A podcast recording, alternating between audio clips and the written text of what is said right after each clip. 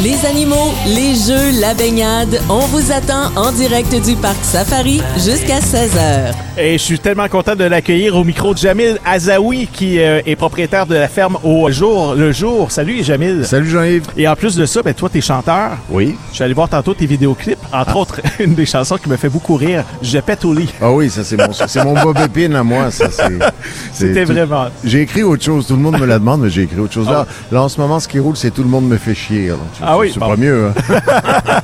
Alors toi, t'es euh, chanteur, t'es auteur, compositeur, interprète aussi. Ouais. Et euh, tu roules ta bosse depuis plusieurs années dans, dans ce milieu-là. Mais pendant la pandémie, t'as eu un moment où t'as dit, ben, il faudrait peut-être que je fasse autre chose que du euh, showbiz parce qu'il n'y avait pas beaucoup de spectacles Ben, dans ce c'est temps-là. ça. C'est, c'est, euh, bon, les gens connaissent pas beaucoup ma carrière parce qu'il y a une dizaine d'années, j'ai fait des euh, des AVC, euh, ma carrière AVC. Les gens me connaissent plus à travers les chansons que j'ai écrites pour les autres. J'ai écrit La Barre Tendresse pour Éric Lapointe, j'ai écrit pour euh, Marilyn Tiber, Mon cœur est un numéro, c'est plus ce qu'ils connaissent. Et puis à- avant la Covid, euh, j'ai eu la bonne idée de vouloir faire un virage de carrière. J'ai décidé de faire que du spectacle privé, d'aller chez les gens avec mon petit système de son, puis donner des shows. Je fais rire le monde, les gens, les gens Ben oui. adorent ça. Et, euh, et puis ça marchait bien, ça commençait à se développer, puis la Covid est arrivée. Alors j'ai la chance, j'ai la chance d'avoir acheté une fermette euh, à Franklin, anciennement Saint-Antoine-Abbé, qui est pas loin d'ici là du parc Safari. On est à 20 minutes.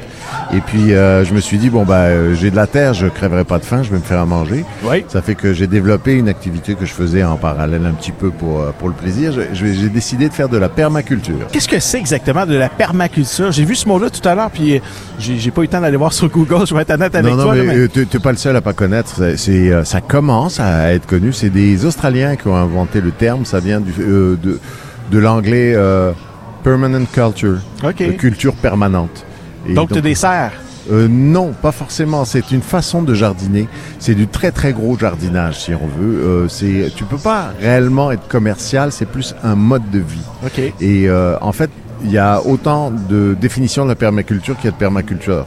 Mais je vais te donner les trois grosses définitions qui va faire euh, en sorte qu'ils se retrouvent partout et puis qui sont les trois premières euh, un petit peu fac- plus faciles de comprendre ce que c'est. Alors la première chose, c'est que on, on prend soin de notre famille, de notre entourage, de nos amis.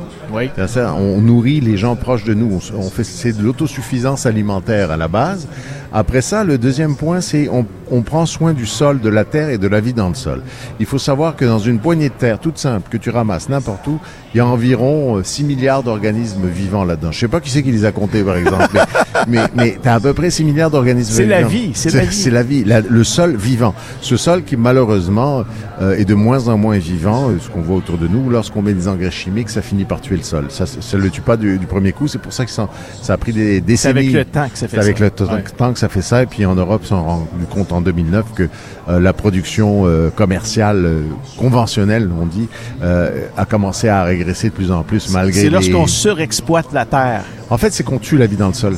Les, les- les engrais chimiques tuent la vie dans le sol petit à petit. C'est ça qui arrive et ça, ça, ça se fait pas d'un coup. Puis on retourne le sol euh, sur, sur des... euh, ça va jusqu'à trois pieds. Certains y retournaient parce que ça se fait plus. Le sol jusqu'à trois pieds de profondeur. Alors c'est sûr, au début, il y a des minéraux qui sont en dessous que tu ramènes au, dessus, mais à un moment donné, il n'y a plus rien. Ton sol est vide. Et finalement, en réalité, tout ce que tu as besoin, c'est des six premiers pouces de ton sol. C'est cela que C'est t'as ça le besoin. plus important. C'est ça le plus important. Et en permaculture, on travaille à couvert.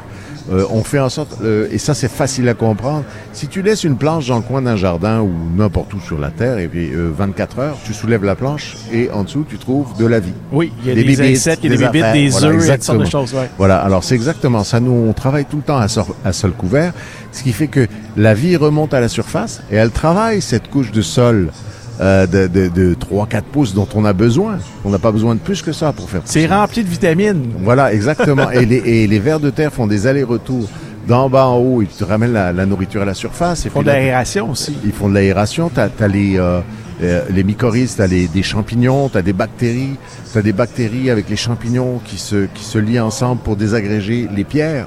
Donc même les pierres sont importantes parce que les pierres c'est plein de minéraux. Oui. Voilà, exact. Et ça les rend digestes aux racines. Et qu'est-ce que tu fais pousser, toi, avec la permaculture? Alors moi, je fais pousser tout ce que j'ai besoin pour vivre, c'est-à-dire j'ai quand même une serre. J'en ai une, mais elle est pas très grande. Enfin, pas très grande pour euh, quand on parle de, de, de commercial. Moi, j'ai une serre de, de 25 pieds par 50 pieds, Mhm. avec 14 pieds au pignon. C'est quand même assez grand. Et euh, là-dedans, j'ai mis des figuiers.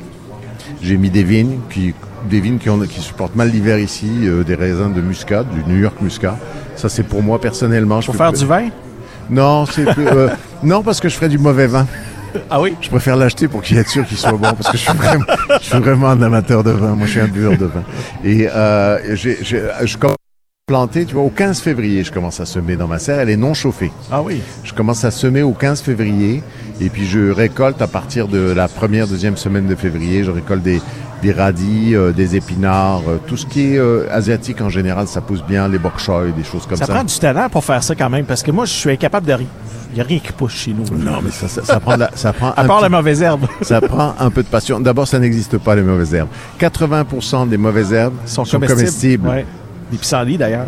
Euh, oui, tout à fait. Les pissenlits, tu peux faire du vin, salades, du vin tu peux faire du miel, tu peux, tu peux faire de la salade. Euh, Avec les racines, je prends les racines, tu les sèches, tu les coupes en petits morceaux, tu les nettoies bien et euh, tu torréfies ça. et C'est c'est quasiment un café. Moi, je mélange ça à mon café. Ah oui. euh, puis café expresso du matin, moitié pissenlit, moitié euh, café euh, bio.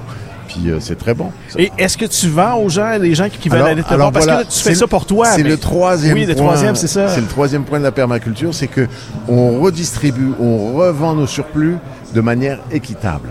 Ça fait que oui, j'ai un kiosque, j'ai un kiosque libre de Équitable, service. ça veut dire que tu ne vends pas trop cher. Exactement, exactement. Et là, en ce moment, euh, je suis ici, le kiosque est ouvert, il n'y a personne à mon kiosque. Ouais. Alors euh, là, j'ai des têtes d'ail à 3,50$ que tu trouvais ailleurs à 4,50$.